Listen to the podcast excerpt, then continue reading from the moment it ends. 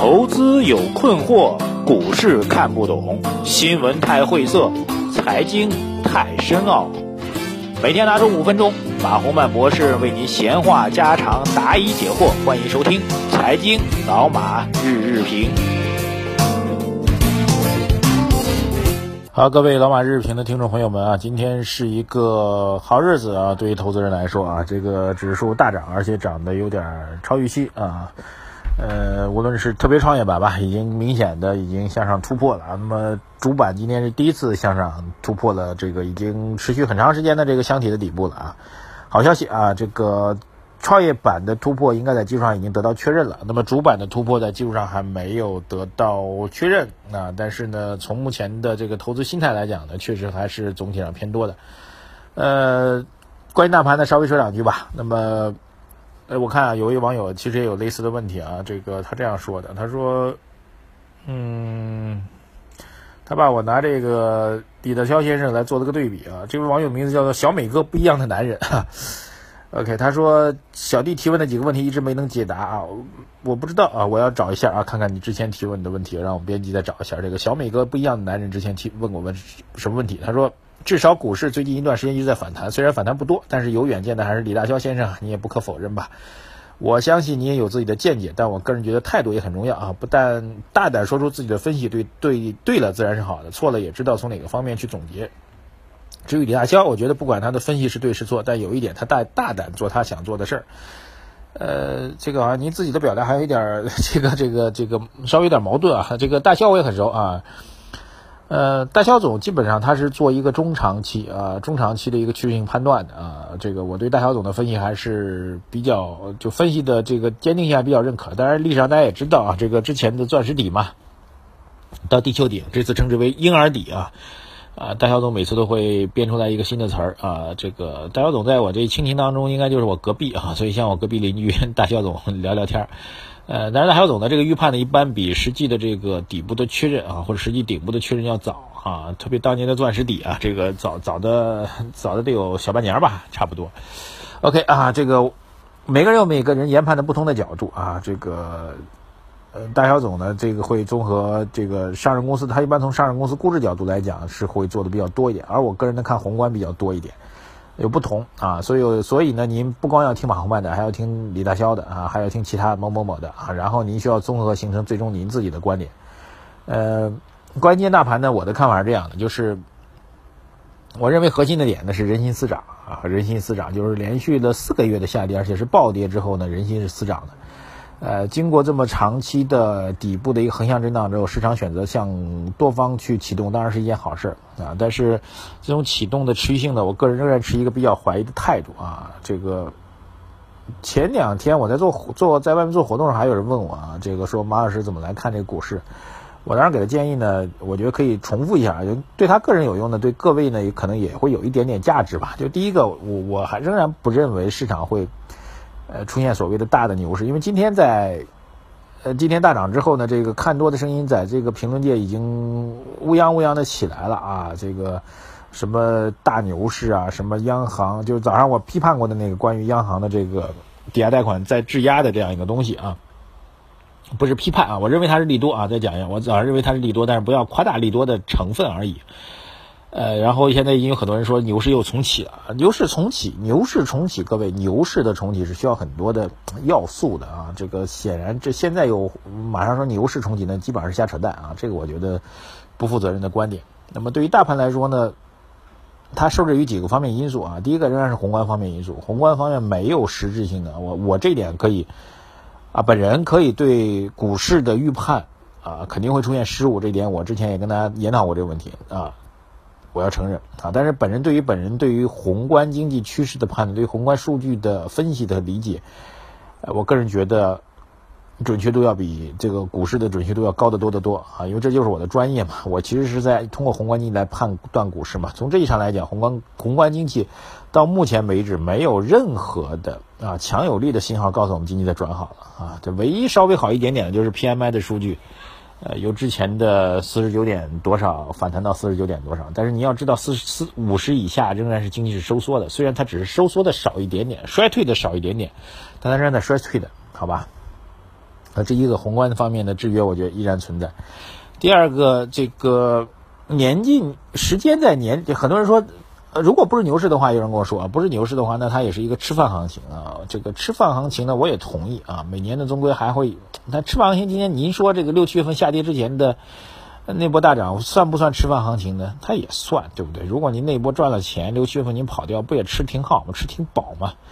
那么从吃饭行情角度来讲呢，选择年底来做的话。也是有压力的，因为年底来说，一般来说总体资金面啊，相对于全年来说是比较紧张的，特别商业银行这块儿啊，所以资金面也不是很支持。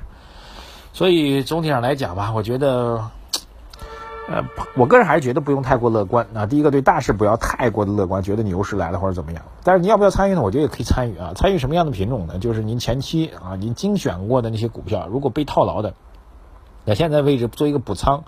有助于您尽快的解套啊，因为被套牢和解套，哪怕您是微利啊，没有赚钱啊，那么心态也会差别蛮大的。所以，更多的是利用现在市场的反弹的机会，做一个这个前期套牢股票的一个摊平成本的一个动作，好吧？然后看看今天网友的提问吧，我们看一下网友啊，这个波波他说：“马博士你好，近段时间一直在观察大盘和个股。”从两次大跌之后，我发现一个问题啊，纯属个人观点，就是大盘股市在三千一到三千两百点上下，但实际上两次大跌之后，很多股票股价已经跌破到两千点左右的股价了，这怎么理解？可否从专业角度讲解？很容易理解啊，因为在特别八月份下跌之后，我们后面有一波行情，这波行情的做盘的主要动力呢是银行板块啊，就大盘蓝筹板块，大盘蓝筹板块在跌到前期的超低点之后，他们有一波比较明显的反弹，在这反弹过程当中，创业板是被抛弃掉的。啊，所以从上证指数其实已经失真了。您说的指数都是上证指数啊，所以在前期低位的时候，上证指数其实是通过银行板块是出现了失真。那么它所对应的创业板的股票呢，跌的要更厉害，好不好？这个供您做一个参考，大家时过境迁吧。现在大家可能已经不关心这事儿了。薛宁他说：“我没有任何关于股票投资的经验，钱大多是在余额宝跟银行，看着收益率越来越低，就想在微信理财里面买点指数基金，不知道最近这个阶段合适吗？风险大吗？”呃，我这样来讲吧，这个指数基金的判断呢，买指数基金呢，大概有两个基本原则。第一个基本原则就是您觉得它指数已经处了一处于一个战略性的底部啊，就是很低很低的位置，您现在买只买只赚不赔。所以买指数基金的一个重要前提，您需要对大势有所理解啊。所以不是说买指数基金就可以懒人投资了啊。买指数基金其实对于大势的趋势的判断的要求还会更高。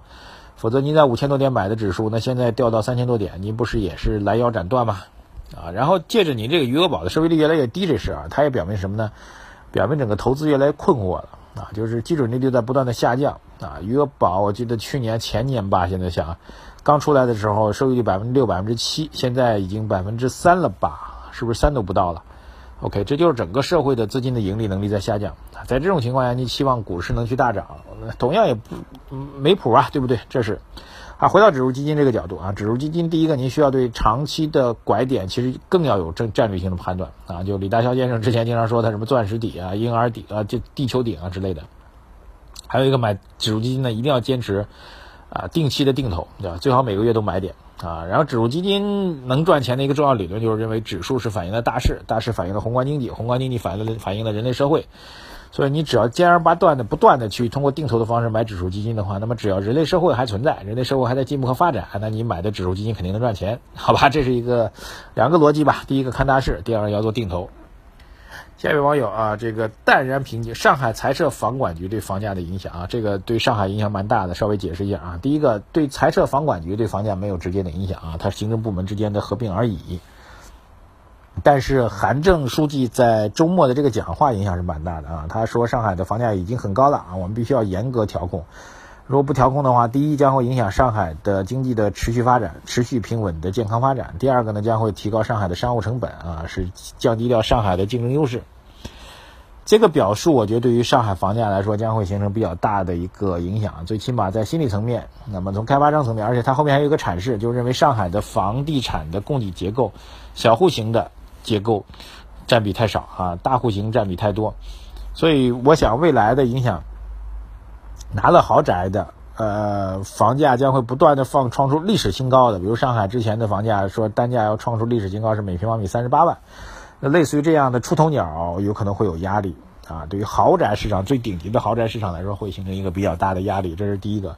第二，对于未来的开发商拿地还有做规划的时候，那么房管部门、土地部门将会更多的要求他们做小户型的、改善型的和刚需型的房产啊，这是一个结构上的影响。所以对于房地产企业来说，会形成结构上的一个变化和影响啊。那么您当然您只关心房价了，那么我觉得对于房价来说，短期呢，呃。由于这样一个比较坚硬的一个表述吧，那么可能上海人民购房的观望情绪会提升，所以对于房价的短期的上涨势头呢会形成抑制。但是从我个人的观察角度来讲，因为上海这座城市的整个的市场需求还是比较大的，所以整个的需求将来还会在某一个时间点啊还会去迸发，就上海房价还是会涨的。我觉得这个，如果您现在正好有买房的计划啊，翻过头来讲，如果您现在正好有买房的计划，假如因为韩书记这个讲话。上海房价低迷了啊，观望情绪高了，甚至出现急抛盘了，甚至开发商开始降价了，那其实你是你买入的机会，因为我估计这种博弈也不会持续很久啊，三个月、半年啊之后呢，房价还会再起来的，好吧？时间关系先聊到这里啊，祝大家投资顺利，不管怎么样，这个有钱赚也是蛮好的啊。有网友说这个看到今天涨得比较猛，略微减了减仓，呃，我觉得也可以考虑吧，毕竟有盈利首先落袋为安。现在还是那句话吧，有交易性机会，人心思涨，有交易性机会。但是，我个人觉得不是赚大钱的时候。感谢收听，供您参考啊！关注我们的微信公号，各位一定要提醒啊！财经马红漫，您的问题我才能够收到哦。嗯，我们才能够这个隔着墙跟隔壁的李大霄先生论战哦。财经马红漫微信公号等着您。